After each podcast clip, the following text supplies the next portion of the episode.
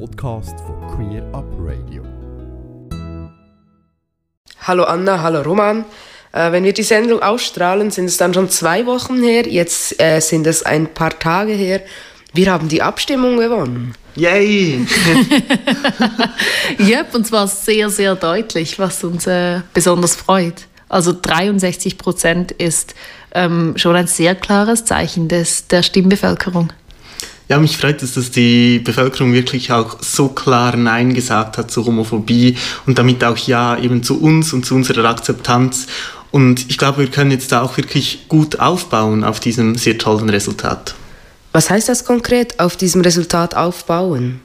Ja, die Ehe für alle natürlich. Ähm, die steht schon in, in, den Startlöchern. Sie wird in der Frühlingssession im Nationalrat diskutiert und wir hoffen da sehr, dass wir eine tatsächliche Gleichstellung erreichen und eben auch die Familien und die Kinder absichern können. Die Absicherung von Familien mit Kindern, das ist eigentlich das, was die bisherige Ehe selbstverständlich drin hat. Im Parlament wurde und wird aber tatsächlich noch diskutiert, ob gleichgeschlechtliche Paare das haben dürfen oder nicht. Es handelt sich hier schlicht und einfach ähm, um den Zugang zu Samenspenden für gleichgeschlechtliche Paare.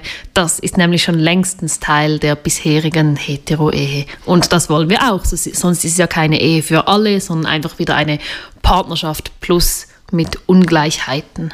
Und dazu gehört auch, dass eben die Eltern ab Geburt an wirklich beide Eltern sind. Also beispielsweise, wenn ein lesbisches Paar ein Kind hat, dass da von Anfang an beide Mütter auch als Mütter so registriert werden.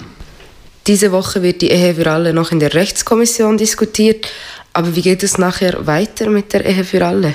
Sieht so aus eigentlich, dass wir jetzt im März äh, die Ehe für alle wird im Nationalrat diskutiert. Äh, danach kommt es in den Ständerat. Das heißt, die kann im Juni, vielleicht auch erst im September, wenn es blöd kommt, erst im Dezember, werden die dann im Ständerat behandelt und danach ähm, wird es vielleicht ein Referendum geben und vielleicht auch eine Abstimmung wieder und da werden wir natürlich bereit sein, auch wieder eine sehr große Kampagne dafür fahren zu können. Schon bald stehen die GVs wieder vor der Tür. Führt ihr diese wieder gemeinsam durch? Genau, also letztes Jahr war es so, dass Pink Cross, die Los und Transgender Network zu dritt im Progr Bern ähm, das GV-Programm gemacht haben, wobei die GVs selbst natürlich separat waren. Dieses Jahr ähm, machen Pink Cross und die Los das wieder zusammen. Ähm, da gibt es zuerst einen Workshop, der, an dem man teilnehmen kann, wenn man will. Danach gibt es die jeweilig separaten GVs von Pink Cross und der Los und im Anschluss dann ein gemeinsames Abendessen mit Rahmenprogramm. Das ist am Samstag, 4. April und die Einladungen gehen bald raus. Und wenn du keine Einladung bekommst, dann ist das vielleicht, weil du noch nicht Mitglied bist. Äh, das heißt also, man kann immer noch Mitglied werden, sowohl bei Los als auch bei Pink Cross. Und wir freuen uns da sehr um die Unterstützung, weil eben wir haben noch viel zu tun und das geht schlussendlich nur, wenn wir auch viele, viele Mitglieder sind, die uns unterstützen.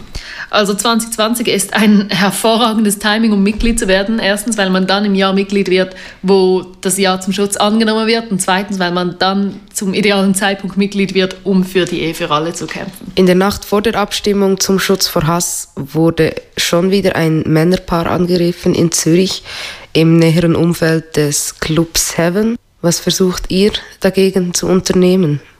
Jetzt, wo das Stimmvolk bestimmt, hat, dass ähm, der Schutz vor Hass gesetzlich verankert wird, ist es natürlich auch nötig, dass wir solche Hassdelikte, sogenannte Hate Crimes, statistisch erfassen. Bisher ist das in der Schweiz nicht der Fall, was dazu führt, dass keine offiziellen Zahlen dazu da sind, wie viele schwule, Lesben und Bisexuellen eigentlich aufgrund ihrer sexuellen Orientierung überhaupt angegriffen werden. Und das muss sich dringend ändern.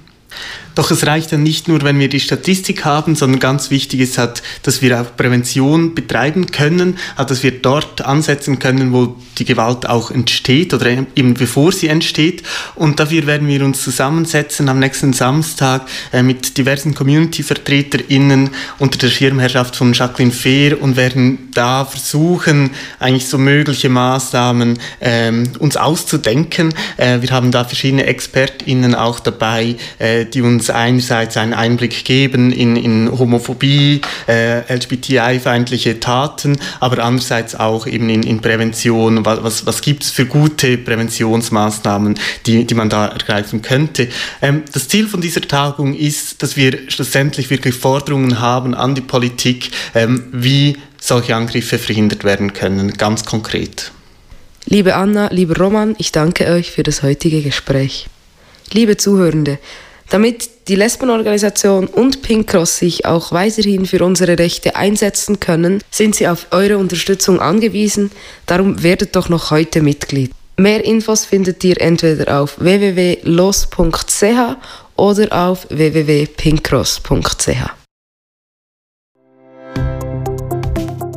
Ganze Sendungen und mehr findest du auf queerupradio.ch.